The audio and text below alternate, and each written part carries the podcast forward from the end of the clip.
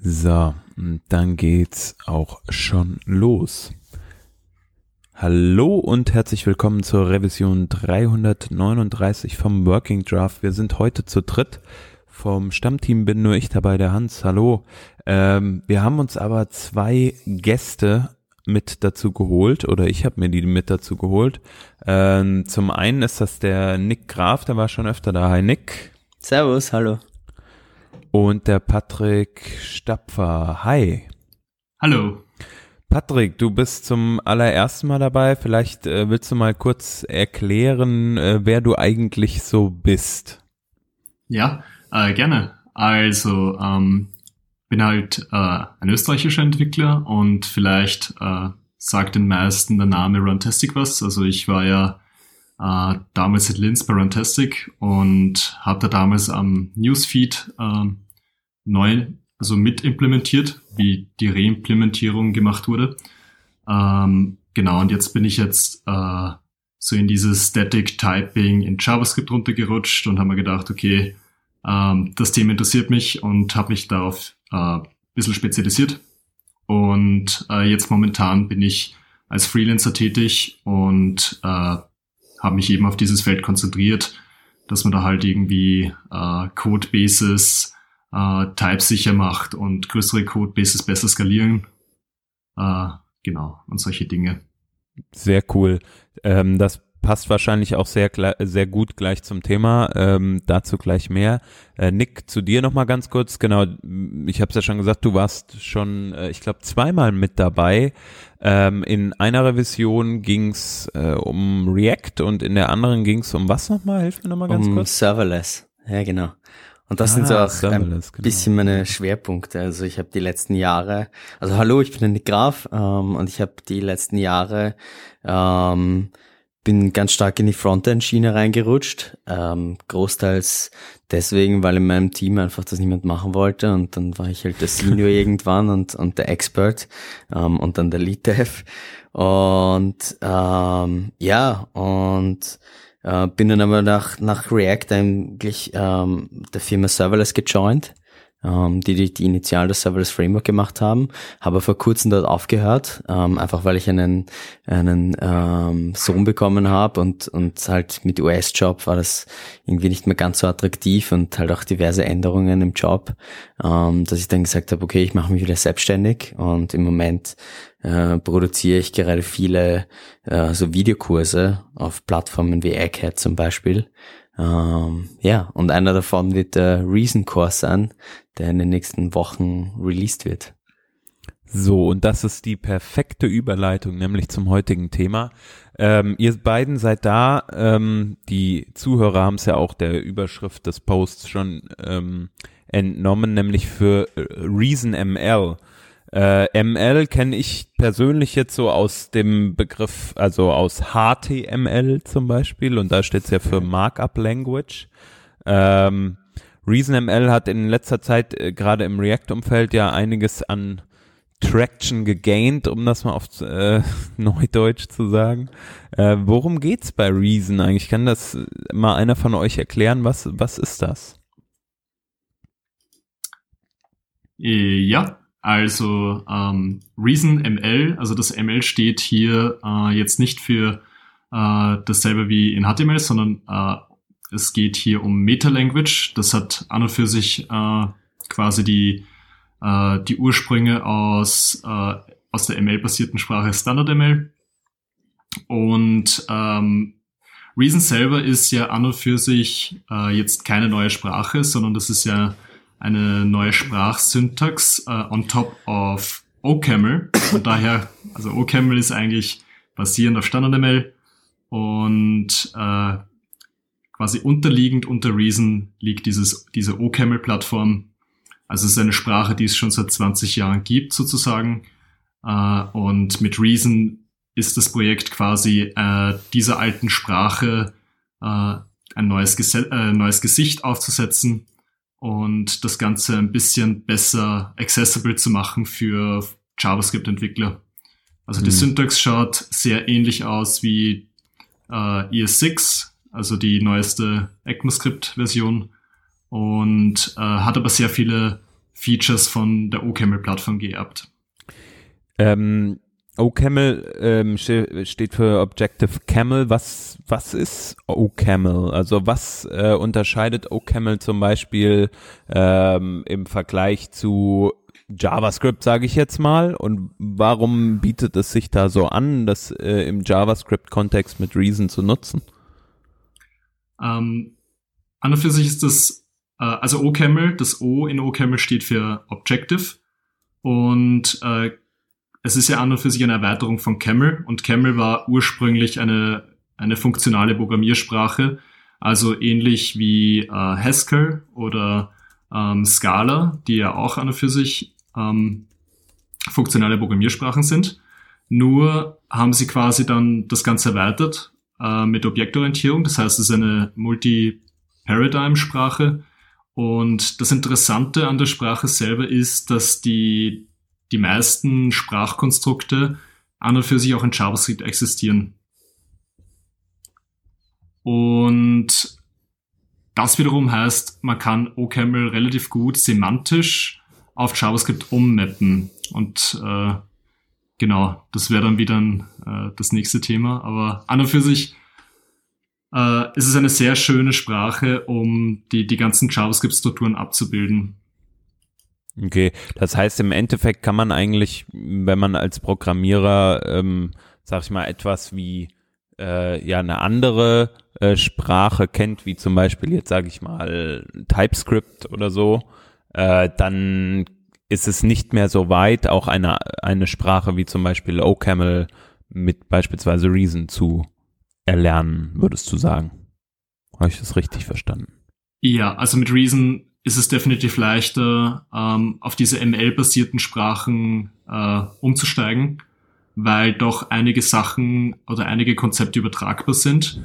Ähm, es ist aber trotzdem noch eine Lernkurve da. Also man muss trotzdem noch mit den funktionalen Konzepten äh, sich auseinandersetzen und einmal verstehen, was ist funktional.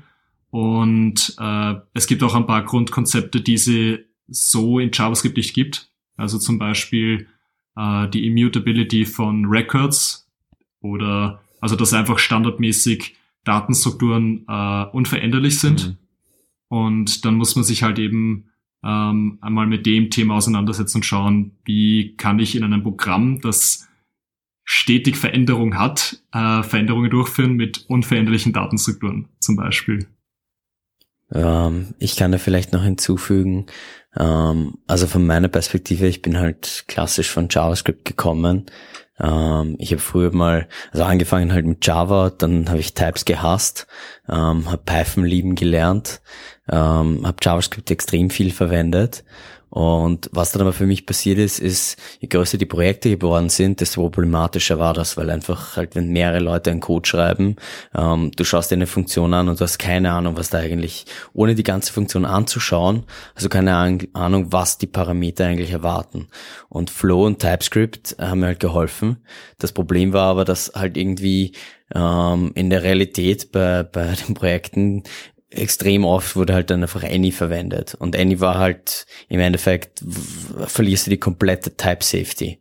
Und das finde ich halt an Reason und an diesem ganzen OCaml-Ökosystem ähm, äh, extrem spannend, weil du eigentlich, du hast eben diese 100% Coverage, du kannst ausbrechen, aber es ist ein, ein es ist schon super, super edge-casig.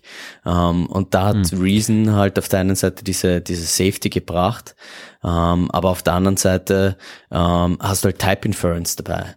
Das heißt, ähm, du musst eigentlich ganz, ganz selten hinschreiben, was das jetzt für ein Type sein soll oder was das für ein Type ist. Du kannst das immer machen, es ist total optional, aber der Compiler ist so smart, dass er die ganze Zeit inferred, hey, das, wenn du jetzt irgendwo die am Ende die, die, das letzte Statement ist, ich will da zwei Sachen addieren, ähm, addieren, ähm, ein Plus bedeutet, es muss immer eine Integer-Operation sein. Und dadurch kann halt der, der Compiler in der, den ganzen Body dir immer sagen, hey, macht das eigentlich Sinn, was du da schreibst oder nicht? Und du musst kein einziges Mal reinschreiben, hey, da kommt ein Integer zurück oder du nimmst vielleicht einen String an, der konvertiert wird. Und das ist halt ähm, für mich irgendwie diese, diese Safety zu haben, ohne ähm, urviel dazu zu schreiben, ähm, ist, ist einfach, it's a blaze. Ja. Hm. Das ist auch ein guter, guter Punkt. Ähm, also ich selber habe ja auch extrem viel mit Flow gearbeitet und eben auch bei der Flow, äh, bei der Flow-Typed äh, Library mitgewirkt, also wo die ganzen Library Definitions für Flow gewartet werden. Und da war es teilweise einfach so, dass, dass extrem viele äh, Konstrukte nicht gescheit abgebildet werden konnten. Und das liegt einfach daran, weil beispielsweise im React-Umfeld äh, viele funktionale Konzepte äh, umgesetzt werden und dass der, der Static Type Checker wie TypeScript oder Flow ist nicht clever genug, äh, mit Type Inference äh, diese Werte herzuleiten. Und dann ist man eigentlich immer darauf ausgewiesen, alles mit Any zu typen, so wie der Nick gesagt hat. Und im Endeffekt hattest du dann eine sehr unsichere Codebase und du hast niemals herausfinden können, wo ein Any eingeführt wurde. Das heißt, du konntest dich dann mal wirklich analysieren, welche, welche Parts von deinem Code sind jetzt eigentlich getyped und von wo kommt dieses Any eigentlich. Das ist halt äh, von der Nachvollziehbarkeit her nicht sonderlich ideal. Und bei Reason gibt's dieses Konzept halt nicht. Da kannst, also man muss halt äh, immer irgendwelche Type-Informationen angeben. Und äh, das legt sich dann auch wiederum, ist, das Interessante ist auch, dass äh, Sachen wie null oder undefined nicht wirklich existieren in der Grundsprache. Also es ist alles irgendwie in, in einer Weise äh, getypt, dass man später, dass man später weiß, okay, äh, das kann nicht null sein und wenn man alles in Reason geschrieben hat, dann, dann können keine Null Pointer Exception fliegen. Okay, das heißt, ähm, Reason ist vor allem gut, wenn ich ähm, also Typensicherheit haben will in meiner Sprache ja. ähm, und eventuell also auch ähm, ja funktionale Programmierung ähm, ein Fokus von mir ist oder ich den erreichen möchte ähm, und gerade dadurch ist es halt auch so ähm, so so relevant für React, weil ihr wie ihr sagt äh, in React schreibt man halt oft, äh, oft sehr funktional. Genau, das, da kann ich vielleicht auch ein bisschen ähm, so Geschichte von Reason dazu erzählen. Und zwar ist das so, dass äh, React, die allererste Version, wurde ja eigentlich in einer in ML geschrieben. In, ich ich glaube, es war Standard in ML äh, oder OCaml, ich bin mir nicht ganz sicher, aber es war Jordan Borg, der das gemacht hat. Ähm, und der ist halt bei Facebook gesessen und der hat, der wollte, sein Ziel war irgendwie halt von diesen ganzen nicht funktionalen, die die JavaScript ähm, äh, die Entwickler inside Facebook ähm, mehr funktional zu bringen. Der hat halt React gemacht und das hat funktioniert und, und alle waren halt total begeistert und happy und, und äh, wie wir die Geschichte kennen, es hat halt die ganze Industrie ein bisschen ähm, umgeschiftet. Ähm, und der Jordan war halt eine Zeit lang im, im React-Team und hat halt dort mitgeholfen, um, um das Ganze irgendwie weiterzutreiben. Ähm, aber so dann irgendwann hat er einen Cut gemacht ähm, und hat gesagt, okay, da, das reicht jetzt. Ähm, anstatt irgendwie versuchen, diese ganze JavaScript-Community mit, mit JavaScript mehr in diese funktionale Richtung zu, zu treiben, ähm, kommt er jetzt praktisch von einer, von einer ganz anderen Seite und er nimmt eine, eine existierende funktionale Sprache und versucht sie interessanter machen, interessanter zu machen von JavaScript. Und irgendwo trifft sich halt jetzt alles genau in der Mitte, weil halt Reason, also es gibt Reason React, das ist ein, ein Layer on top of, of React oder halt einfach so ein Library Mapping und, und das ist halt irgendwie so, ähm, wenn man Jordan seine Story anschaut, ist halt das, was er eigentlich die letzten Jahre gemacht hat. Ähm, ähm, JavaScript-Entwickler halt Möglichkeiten geben, funktionaler zu programmieren mit Type Safety und, und das halt alles ähm, total fokussiert auf, auf dieses ähm, User Interface entwickeln. Äh, Reason, weil halt under the hood äh, OCaml dabei ist, kann man auch zu Native Code kompilieren.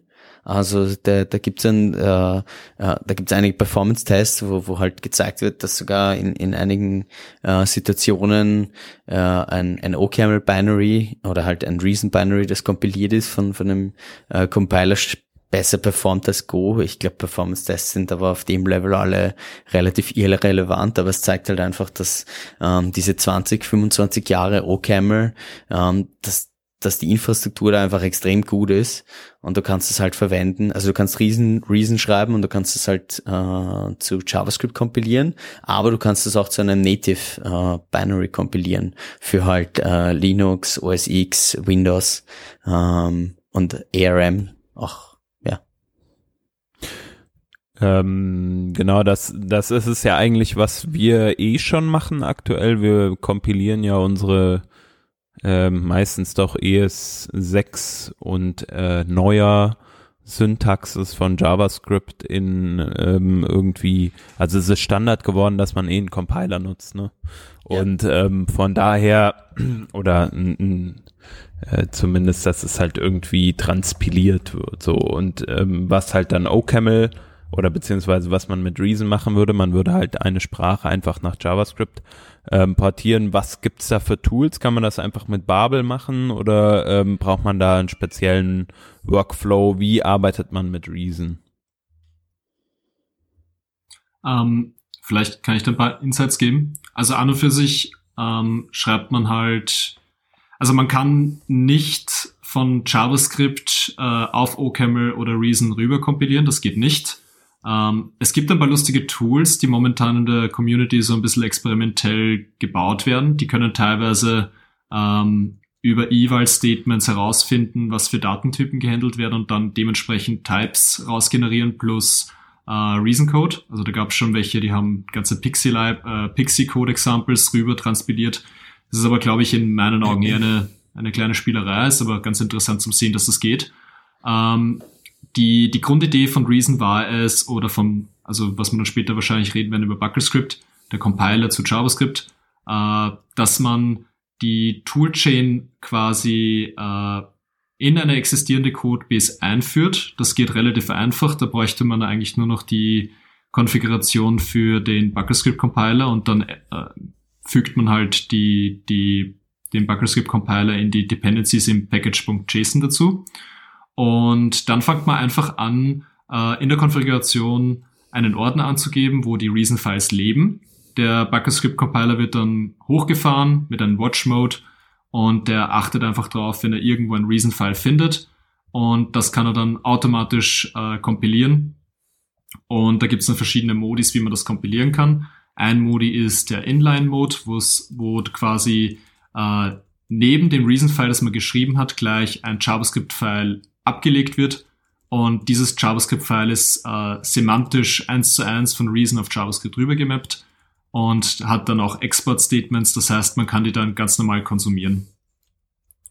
Also die Idee ist eigentlich mehr, ähm, man konvertiert nicht alles äh, automatisch rüber, sondern man fängt an, äh, neue Code-Passagen in Reason zu schreiben und die dann in der existierenden Codebase zu integrieren.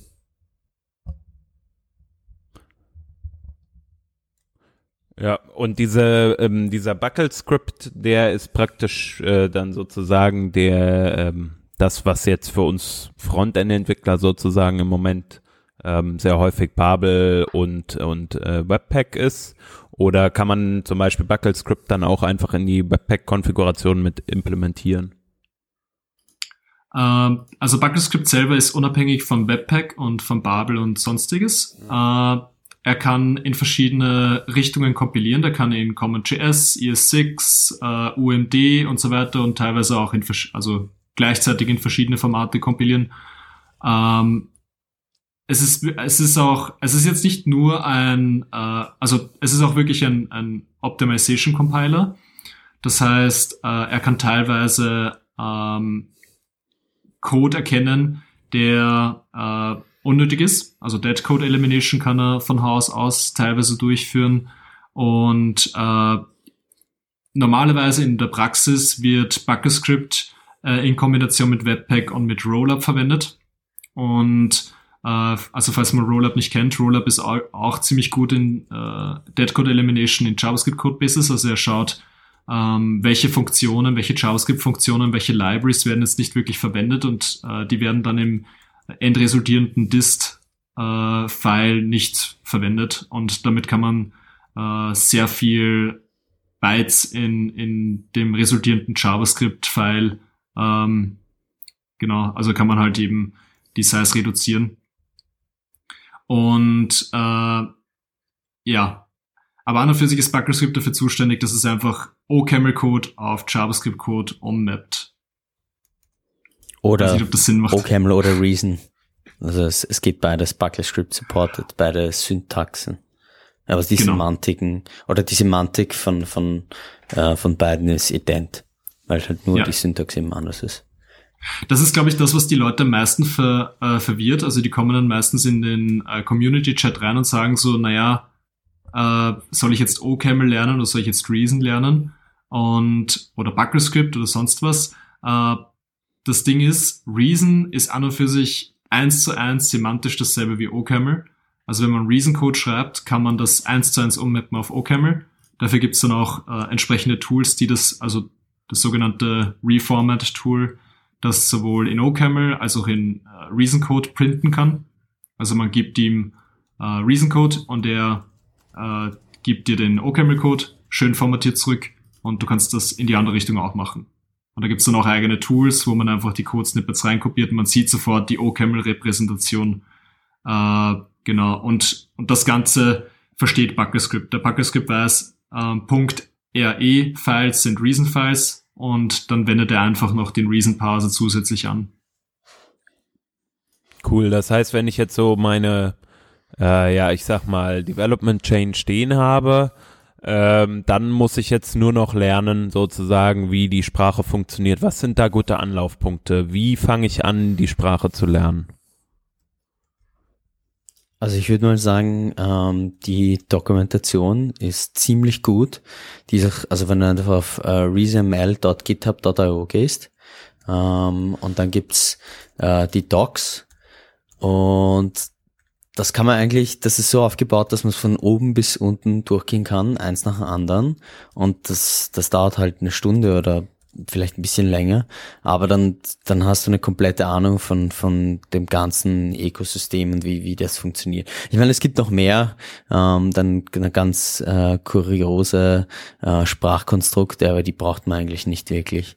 Ähm, ja, und, und dann bist du eigentlich schon ziemlich gut dabei. Und was du auch machen kannst, um es halt auszuprobieren, gleich auf der Dokumentation, gibt's im, in der Navigation Try.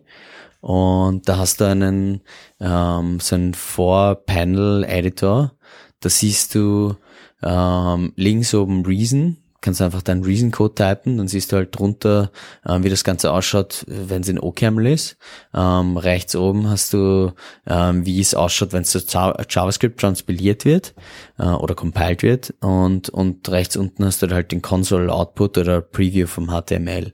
Und das ist halt super Playground, weil du halt sofort siehst, okay, wenn ich jetzt das in Reason schreibe, was passiert da mit dem JavaScript und der Output ist halt super lesbar ähm, und, und dadurch kannst du halt super herumexperimentieren damit. Und vielleicht kann ich da auch eine kleine Anekdote dazu erzählen und zwar war das ähm, war das so, also im Moment ist es so, dass das, glaube ich, über 50 Prozent des kompletten Messenger.com Codes sind mittlerweile in Reason geschrieben, also der, äh, der, dieser Messenger von Facebook. Ähm, äh, also halt dieses, diese ganze UI und, und, und Front, äh, Frontend-Geschichte. Und ähm, am Anfang war halt das, das Team auch super skeptisch. Ja, wollen nicht jetzt neue Sprache und das ist vielleicht doch ein bisschen früh. Ähm, und der, äh, die Leute haben halt dann angefangen, einfach Reason Code zu schreiben äh, und das rein zu committen und der Output von, äh, von den React Components ähm, war halt so lesbar für alle JavaScript-Leute, die haben einfach beide Files rein committed, ähm, also die Reason-File und die React-Files, dass halt die, die Leute irgendwie, ähm, für die war das gut genug, weil sie konnten halt das JavaScript auch lesen und das war halt, das war ihnen zumindest wichtig, dass halt nicht irgendwie was ähm, Abstraktes passiert und dann, dann hast du halt ähm, crazy Output, den, den keiner lesen kann, ähm, sondern du hast halt genau mitverfolgen können, auch was macht das JavaScript, das da rauskompiliert wird. Äh, und mittlerweile ignorieren sie natürlich die JavaScript-Files auch. Ähm, und ich glaube, es hat sich auch ein bisschen geändert ähm, ähm, von der Abstraktion her, aber es ist halt ähm, prinzipiell plain, also besonders weil Reason React jetzt ähm, ähm, sich geändert hat, aber so plain äh, Reason compiled to plain JavaScript ist, ist super lesbar und das kann man halt mit diesem Try-Button ausprobieren. Und das ist jetzt wahrscheinlich, also das ist halt Eigenwerbung, aber was ich halt ähm, eben gemacht habe, war ähm, so einen Kurs, ähm, einen Videokurs, der dauert ähm, 70 Minuten circa, ähm, wo ich halt die ganze Sprache vorstelle. Und der ist jetzt noch nicht draußen. Ähm, ich glaube, angepeilt ist so Mitte Mai, dass das rauskommt. Ja. Ja, also bis die äh, Sendung draußen ist und die Leute das hören, ist es dann wahrscheinlich gar nicht mehr so lang hin. Ähm, ja. Das, äh, das werden den Kurs werden wir auf jeden Fall auch verlinken. Ähm, eventuell kann man da auch einen Reminder einstellen oder sowas. Nein, die Leute werden das schon schaffen. Ähm, es gibt auf jeden Fall dann den, den Kurs zeitnah und das äh, sagst du, den kannst du auf jeden Fall für Beginner empfehlen. Da geht's ja. von Grund auf los. Genau. Der ist auch sehr stark an die Dokumentation angelegt. Ja. Ähm, für mich ist es irgendwie, ähm, also ich finde halt Reason spannend, ähm, aus, aus halt irgendwie äh, ähm, äh, einigen paar Gründen. Äh, zum einen das Type-System, dann halt Immutability, finde ich super spannend, dass das halt in, in größeren Codebases macht's, macht's Dinge einfacher. Und das dritte ist halt, es gibt einen sogenannten Variant Type. In, in anderen Sprachen heißt das Tagged Unions oder halt irgendwie äh, Enums, wo du Data Structures auch drinnen speichern kannst. Und das sind so meine drei Hauptgründe, warum ich das Ganze richtig, richtig super finde. Und Jetzt wollte ich das irgendwie halt ähm, auch anderen näher bringen ähm, und, und da dachte ich mir, so ein Videokurs hilft, weil ähm, wie ich normalerweise, wenn ich eine neue Sprache oder eine neue Library lerne, ist dann tue ich ein bisschen über diese Docs drüber skimmen, schauen, was gibt's alles, dann probiere ich mich, verbrenne ich mir die Hände, weil es funktioniert nichts, was ich mache und dann fühle ich mich gezwungen, irgendwann einmal die ganzen Docs zu lesen und dann fühle ich mich wohl. Und ja. irgendwie bin ich drauf gekommen, okay, wenn man, wenn man einen gescheiten Videokurs schaut, ähm, ja, auch wenn es dauert über eine Stunde oder so, dann, dann kannst du eigentlich dieses, also zumindest meinen Prozess, um etwas Neues zu lernen, kann ich damit äh, total optimieren. Und deswegen bin ich gerade so begeistert, von Videokurse zu produzieren, weil du halt echt Leuten helfen kannst, hoffentlich ähm, ähm, äh, da, da schnell einfach einen guten Einblick zu bekommen. Und für mich war das halt, ich habe so Go gelernt, ähm, einfach mal äh, mehrere Stunden Go-Videokurs reingezogen und danach war pff, auf einmal flutscht alles und es geht dahin und und und es passt. Ja. Und ja.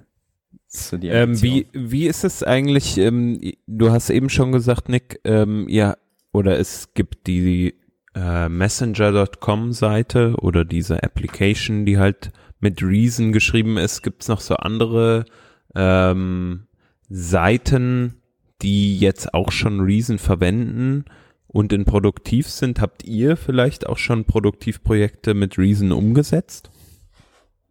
Ähm, also zuerst einmal auf der Reason ML äh, Homepage gibt es eine ganze Liste an äh, Unternehmen, die jetzt Reason verwenden äh, ob jetzt intern oder wirklich nach User-Facing Applications äh, sei dahingestellt.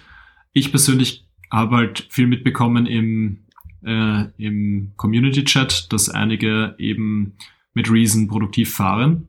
Unter anderem auch Ahref, die ja recht bekannt sind für so Datenverarbeitungsgeschichten. Ähm, an und für sich auch OCaml ist äh, Industriesprache äh, vor allem für diese ganzen Finance Sectors im Back Backend. Ähm, das ist eigentlich so für mich der, der Killer-Aspekt. Also Reason selber hat mich jetzt nicht so auf, äh, weiß nicht, so, so fasziniert, aber eher so die, die Tatsache, dass das auf einer, auf einer soliden Foundation gebaut wird. Ähnlich wie, wie damals eben diese ganze Geschichte mit Elixir, die ja auch auf der ähm, Erlang äh, VM basiert, aber es ist halt mit einer neuen Syntax. Jetzt kriegt man halt auf diese Dinosaurier-Software auf einmal so ein ganz neues Gesicht und auf einmal kriegt man ganz viel neuen Input und die Community hat dann auch auf einmal angefangen, wirklich Sachen zu bauen, die richtig Sinn machen. Und das ist halt wirklich so ein Innovationsherd, kann man sagen. Und von den Leuten, die das jetzt produktiv äh, im Einsatz haben, äh, hört man eigentlich recht, recht erfreuliche Sachen. Es gibt auch Leute, ähm, die teilweise ein bisschen äh, sich verbrannt haben, weil es halt doch relativ neue Tech ist. Und wenn man unter einer Deadline arbeitet, dann ist das immer ein bisschen hektisch und dann fängt man halt an, ein bisschen äh, Panik zu schieben. Und äh, das ist dann auch bei unserer Konferenz äh, ein Thema, wo eine Sprecherin über das reden wird. Äh, ist sicher auch ganz interessant. Ähm, genau. Äh, was wir gebaut haben, ist die, äh, die Website für unsere Konferenz, reasonconf.com. Die ist mit äh, Gatsby.js äh, als Backing-Plattform sozusagen, also unser Static Site Generator, ähm, draufgebaut. Und äh, die ganzen Komponenten, die, die da halt äh, verwendet werden, sind in Reason geschrieben. So wie ich gesagt habe, man kann da einfach ein Gatsby Boilerplate nehmen und dann halt die Komponenten entwickeln mit der mit Bucklescript und mit Reason einfach integrieren und äh, runterkompilieren, Server-Side Rendering und äh, das Ganze dann auf Netlify gepublished. Cool. Also ähm, auch schon, ähm, wenn auch jetzt sag ich mal, ähm, eh, also kleine Seiten, aber auch da wird natürlich, also auf der Konferenzseite einiges an Traffic sein, ist eine Live-Seite. Äh, ihr macht äh, wahrscheinlich, verkauft ihr sogar Tickets und macht Umsatz damit. Das alles ähm, halt mit einer Riesenseite. Das heißt, es gibt einige gute Beispiele. Ähm, genau, wenn Facebook da drauf setzt mit Messenger.com, ähm, die stehen ja auch hauptsächlich dahinter, hinter der Entwicklung, soweit ich das weiß, ne? Ähm, ja. Genau. Also dann, das ist ein bisschen tricky, aber ja, an und für sich ist Facebook dahinter. Okay. Dann äh, ist es, sage ich mal, teilweise ja äh, zumindest schon mal gebackt für die für auf längerfristige Sicht. Ne? Ja, also vielleicht, ich meine, ähm, ich, ich weiß nicht, ob ich genug Insights habe, aber ähm, prinzipiell ist es so, dass halt ähm, es gibt dieses Core-Team aus ähm, aus Cheng, Cristiano äh, und Jordan. Die, die sind irgendwie so die, die Stewards von Reason und, und die machen extrem viel an der, entscheiden halt, wie die Sprache sich entwickelt mit der Syntax und so weiter. Dann gibt's halt den, den äh, Bob noch, der, ähm, der in China ist. Und der äh, war früher, hat früher für Buckles, äh, also der macht Bucklescript, der hat halt früher für Bloomberg gearbeitet und es gibt halt irgendwie so einen, einen, einen Pool noch an Leuten, die, die teilweise for free darin arbeiten und teilweise ein bisschen Contracting äh, machen für Facebook, um, um, ähm, um halt an Reason weiterzuentwickeln. Und im Prinzip in, in Facebook drinnen ist es noch ein relativ kleines Team, aber halt Leute wie, die, wie Jordan, die haben einfach die Freiheiten, ähm, da, da long-term ein Investment zu machen. Und das ist halt relativ spannend daran. Ja, cool. Und sonst passiert halt relativ viel noch über, über Community. Ähm, und das funktioniert eigentlich ganz gut. Und das ist vielleicht, wenn man, also wir machen eben diese ReasonConf ähm, in Wien ähm, ähm, im Mai. Und man sieht, also es ist recht spannend, wenn man sich, wenn man sich die, die Besucher anschaut. Ähm, so ein Teil davon sind halt, sind halt so Hobbys, die, die einfach super interessiert sind an, an funktionalen Programmiersprachen. Und dann hast du auf der anderen Seite aber halt ähm, äh, äh, äh Chefs von 200 Mann Departments, IT-Departments, die einfach sagen, hey, wir, wir müssen irgendwas anders machen, weil wir es, das, was wir machen mit unserem JavaScript-Sachen, äh, ist nicht gut genug. Und ähm, ja. Man muss ja auch dazu sagen, ähm, dass äh, einer unserer Gold-Sponsoren äh, Accenture ist. Und Accenture ist ja keine kleine Nummer, auch hier in Österreich nicht. Äh, die halt immer auf der Suche sind nach guten Enterprise-fähigen Lösungen. Und äh, genau, und das ist halt auch interessant, warum sind die interessiert an so einer Sprache. Ja. Ja, gerade Accenture, die natürlich da auch ein Stück weit ähm, ja, jetzt nicht irgendeine Sp äh, Konferenz sponsoren, ne, sondern äh, die suchen sich das ja schon sehr genau aus, nehme ich mal an. Ähm, ein weiteres Thema, was jetzt vorhin noch angeklungen ist, ähm, ist das, das Compilen. Man kann äh, beispielsweise mit Bucklescript sagtet ihr, glaube ich, äh, auch in native Umgebungen compilen. Das heißt beispielsweise in Windows in eine, eine Sache zu einer Windows-App machen oder ähm, zu einer Linux-Applikation.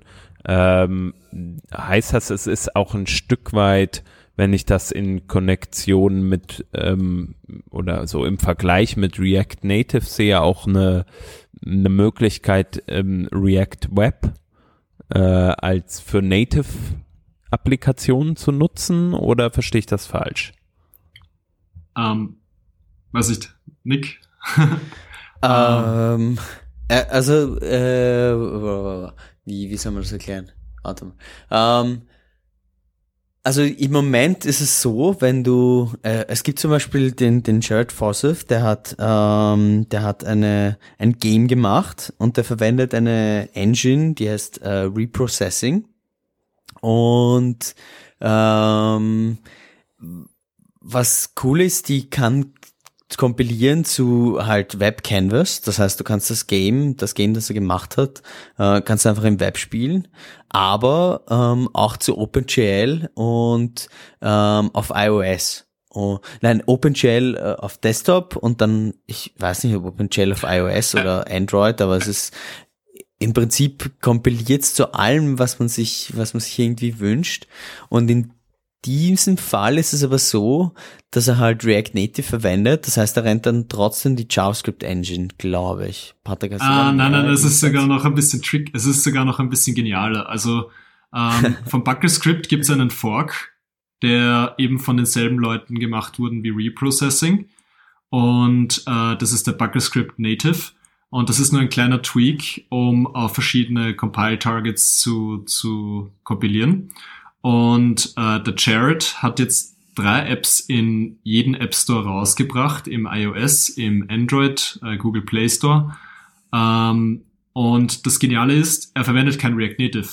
Er kompiliert Reprocessing direkt auf ARM64 Prozessoren äh, mit Target iOS und mit Target Android. Wirklich? Und genau. Und Geil. das ist möglich, weil äh, eine Firma namens OCaml Pro damals OCaml mal geforkt hat und äh, versucht hat, äh, dieses native Compile-Target auf iOS zu schaffen. Und die verwenden teilweise eben diese, diese Vorarbeit von OCaml Pro, also dieser Firma. Und äh, mit BSB Native ist dann quasi der Plan, dass man relativ einfach als Laie auch diese Sachen nachbauen kann. Also der Jared hat dann auch ein kleines, also er hat alles Open Source gemacht. Also man kann diese Apps ja in seinem GitHub-Profil anschauen.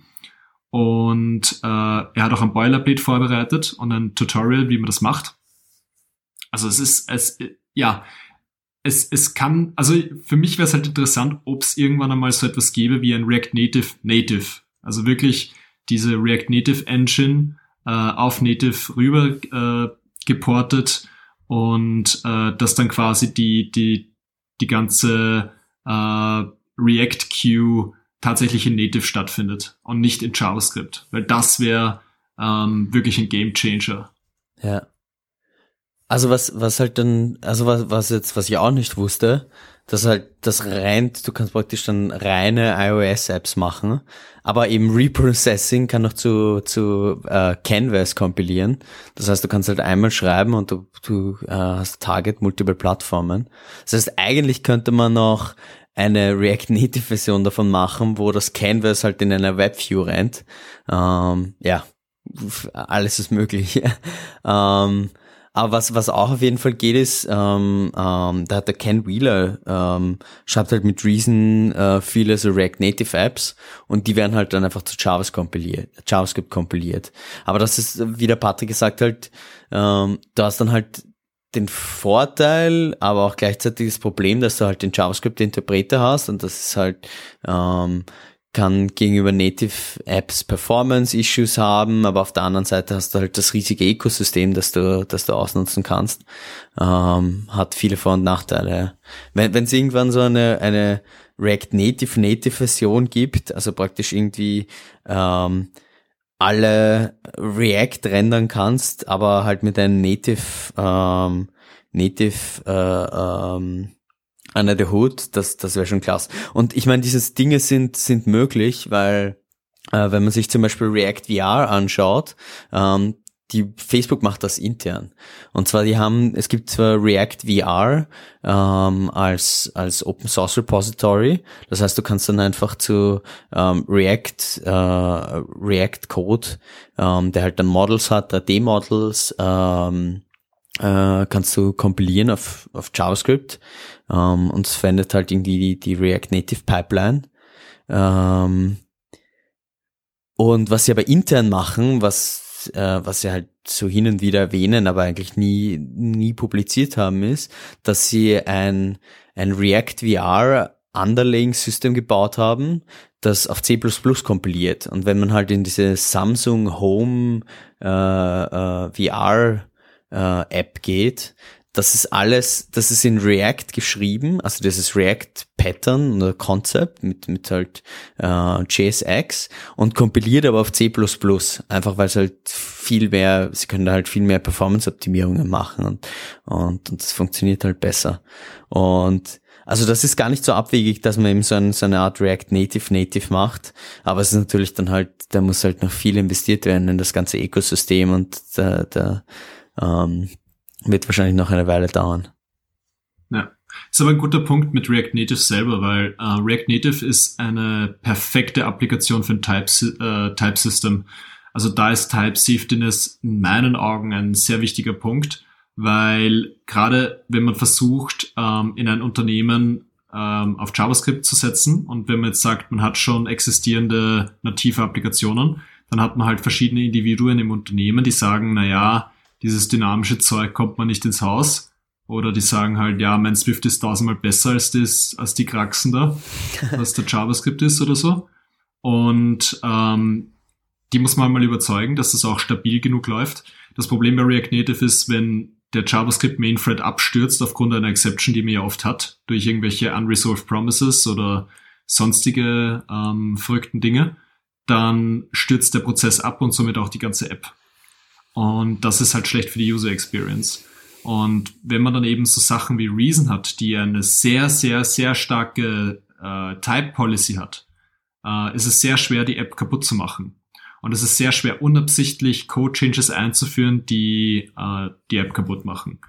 Und wir sind ja alle Menschen und wir müssen ja sehr viel kommunizieren und es sind sehr viele Menschen in Codebases involviert.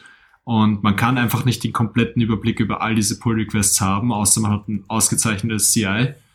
Ähm, aber gerade eben mit diesen, okay, ich lasse mal Bucketscript laufen, wenn er sagt, passt, null Compile-Fehler, dann kann man sich schon sehr sicher sein, dass das Ding einfach so läuft wie gedacht. Mit dem einzigen Unterschied, ob die Logik noch passt, aber das sei dahingestellt, dafür hat man ja Tests. Ja, vielleicht kann ich da ein bisschen ähm, noch was dazu erzählen zu ähm, äh, wie, wieso hat man einfach weniger Bugs? Ähm, und da, da kann man ausholen zu der, zu der Elm-Story. Ähm, NoRed Inc., die, die, die halt irgendwie in-house die ganzen Leute haben, die äh, Elm entwickeln. Ähm, die sagen, die haben jetzt, glaube ich, in den letzten drei Jahren einen einzigen Runtime-Error gehabt im Frontend. Um, ähm, und dieser eine einzige Runtime-Error im Frontend war, weil einmal durch ein Code-Review eine, um, ähm, ein, ein critical, uh, irgendein Debugging-Statement durchgerutscht ist. Und um, ähm, das ist halt ex äh, extrem cool, weil du halt, wenn du diese Purity hast, dann, dann kannst du dir einfach das gibt dir halt eine, eine gewisse Sicherheit. Das ist so wie halt, wie halt in, in Elm, äh, wenn das Ganze kompiliert mal, also der, der Prozess dazu zu kommen, dass dein Programm kompiliert, ist eigentlich, du, kämpfst die ganze Zeit mit dem Compiler, aber wenn es mal kompiliert, dann weißt du, das Ding funktioniert. Und das Ganze kannst du halt mit Reason auch machen, weil halt beide eben, oh, oh no. Jetzt bin ich kurz rausgeflogen. Hört ihr mich noch?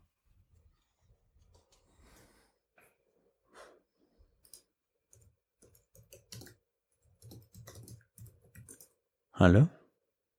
¿O no?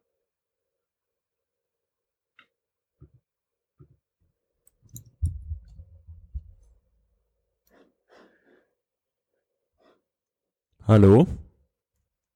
¿Aló? Hoy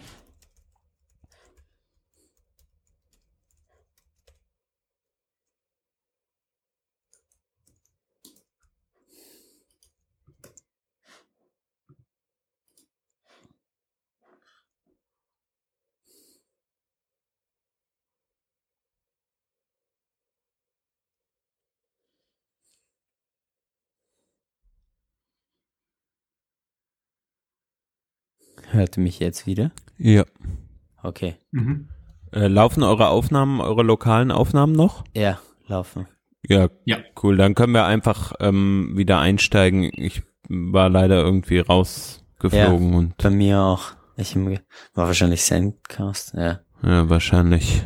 Es gab okay. auch keinen Spaß mehr. ähm, nimmst du auf oder noch nicht?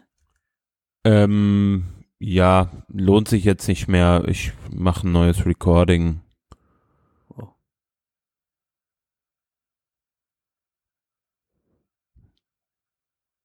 So. Hallo? Äh, hört ihr mich dann jetzt noch? Ja. Super, dann drücke ich nochmal Start. Nick, du auch? Uff, Mist. Jetzt ist Nick wieder weg.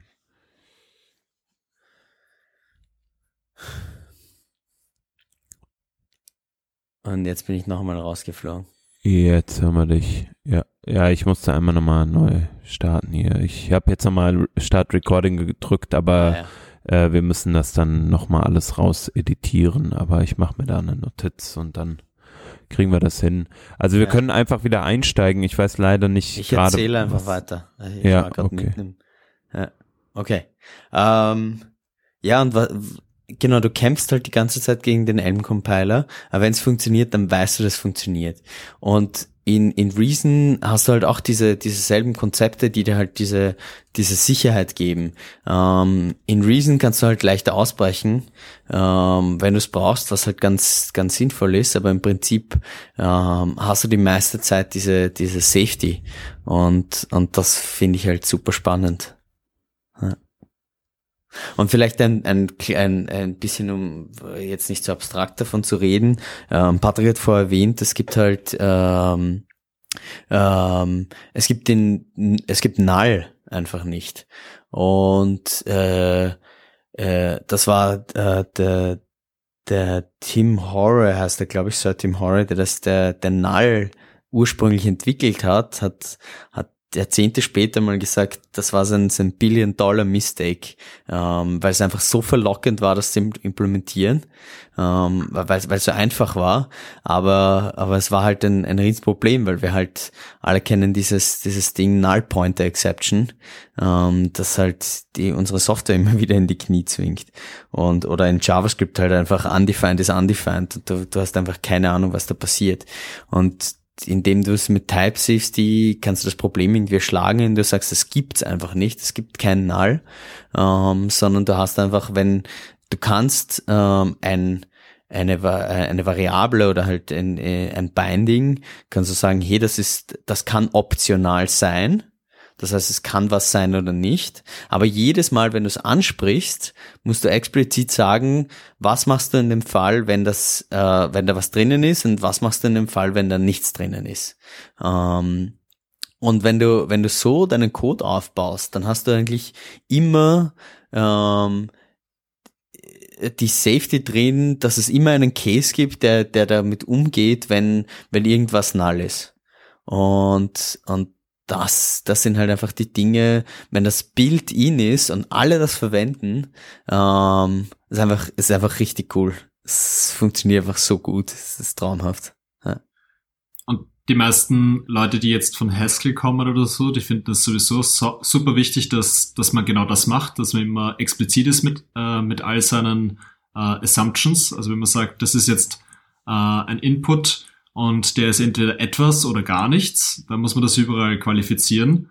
Ähm, das Schöne bei OCaml ist jetzt zum Beispiel auch, dass man sagen kann, um eine API leichter zu machen, leichter zu, also dass man es halt leichter verwenden kann, kann man aber auch Exceptions werfen. Und da trifft dann quasi diese imperative Welt die funktionale Welt. Und das finde ich ja auch ganz besonders spannend, weil ähm, wie wir vorher über, äh, über das ganze Kompilieren geredet haben, äh, Java. Ich habe sehr viel Java entwickelt und ich habe zum Beispiel immer so diese, diese Angst gehabt. Jedes Mal, wenn ich irgendwo einen Wert reinbekommen habe, ist das jetzt null oder ist das jetzt nicht null, weil in Java kann alles rein theoretisch null sein. Und mit OCaml ist das eine ganz andere, ganz andere Welt. Also äh, viele sagen so, na, ein Compiler, der hilft mir nicht so viel und jedes Mal kriegt man Compiler-Error mit C oder mit äh, Java und dann hat man immer ein Sterndal dazu dann, zum Beispiel bei Pointer und noch ein Sterndal äh, ja, jetzt kompiliert er, aber jetzt hat man trotzdem noch Runtime-Errors und äh, man hat halt nie so wirklich verstanden, was gemeint ist. Und, und das ist nicht der Fall bei OCaml. Das ist ein bisschen, äh, das ist einfach eine, eine High-Level-Sprache, die einfach das Konzept null nicht kennt in dem Sinn. Man kann aber trotzdem noch Exceptions werfen, wenn man es braucht. Man kann äh, Exceptions fangen. Ähm, hat noch die ganzen funktionalen Konzepte wie äh, äh, Compose-Operator oder Pipe-Operator und es macht einfach irrsinnig viel Spaß, ähm, mit diesen Konzepten äh, APIs zu bauen. Ja. Und das ist halt auch dieses, ähm, weil ich ja eben vorher Elm erwähnt habe, ich finde, äh, also Elm war für mich halt irgendwie so, so eine mind-blowing Erfahrung. Wow, das, das du, du schreibst Code und er, er funktioniert einfach. Das ist halt wow. Und aber irgendwie war es dann halt ähm, für mich persönlich halt dann doch zu limitierend, weil ich halt irgendwie dann immer wieder an Grenzen gestoßen bin, weil dann wollte ich halt diese eine JavaScript-Library will ich dann doch aufrufen, ähm, weil halt das alles neu schreiben war mir zu mühsam.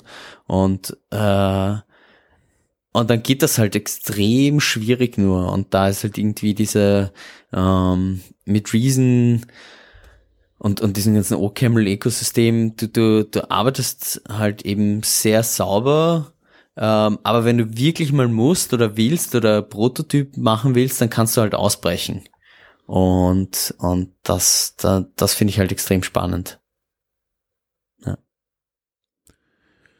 Sehr gut. Ähm, ihr habt jetzt schon öfter erwähnt, zwischendrin ja auch äh, eure Konferenz, äh, die ReasonConf, die findet statt äh, im Mai. Wann genau?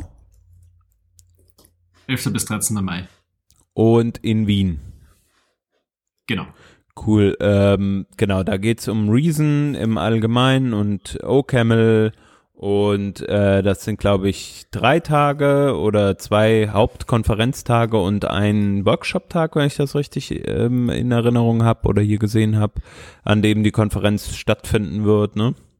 Ja, ja also es ähm, sind äh, genau. Ja, äh, also prinzipiell. Also drei Ta es sind drei Tage und der erste Tag ist ein Workshop-Tag. Ähm, der zweite Tag ist dann der Konferenztag, der so ziemlich ganztägig ist.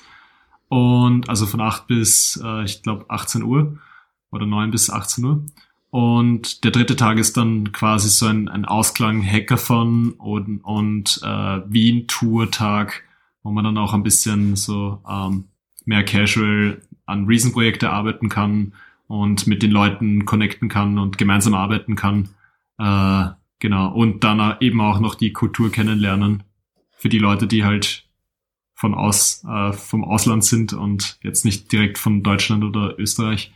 Ja. Cool. Und Tickets gibt's ab 350 Euro. Und für alle, die interessiert sind, kann man sich auf jeden Fall sehr gut reinziehen. Ja. Vielleicht Zwölf Speaker was, habt ihr da, habe ich gesehen. Was, so. ja, genau. Ähm, was, ähm, was vielleicht noch dazu sagen gibt, also wir machen das als Hobby.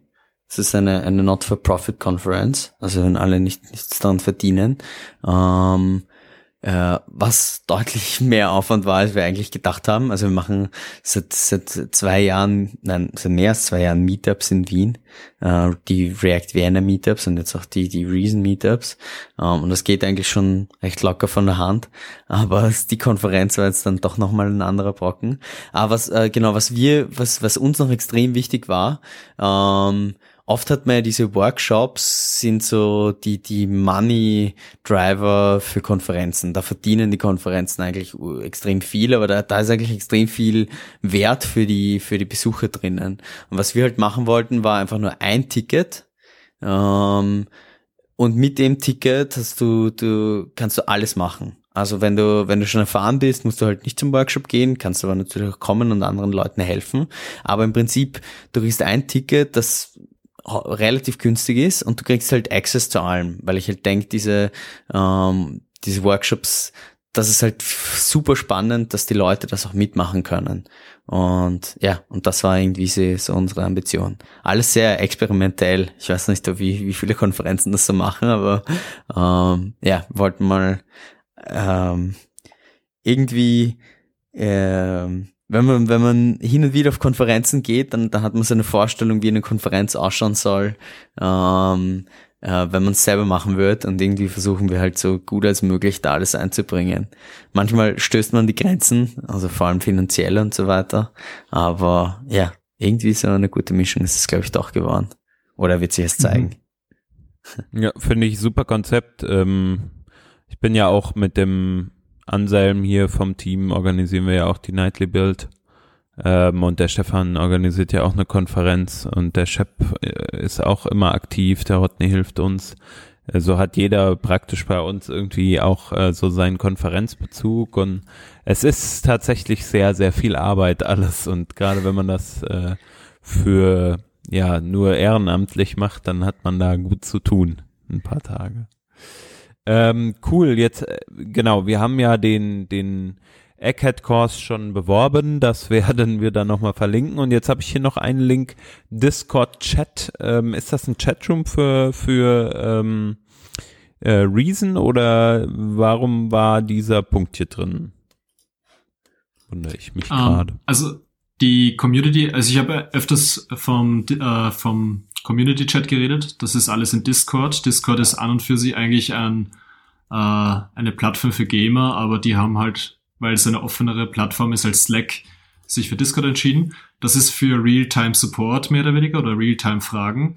Es gibt aber auch ähm, mittlerweile einen Discourse, äh, ein Forum. Das ist auf äh, reasonml.chat. Das ist vielleicht besser für so Thread-artige Fragen.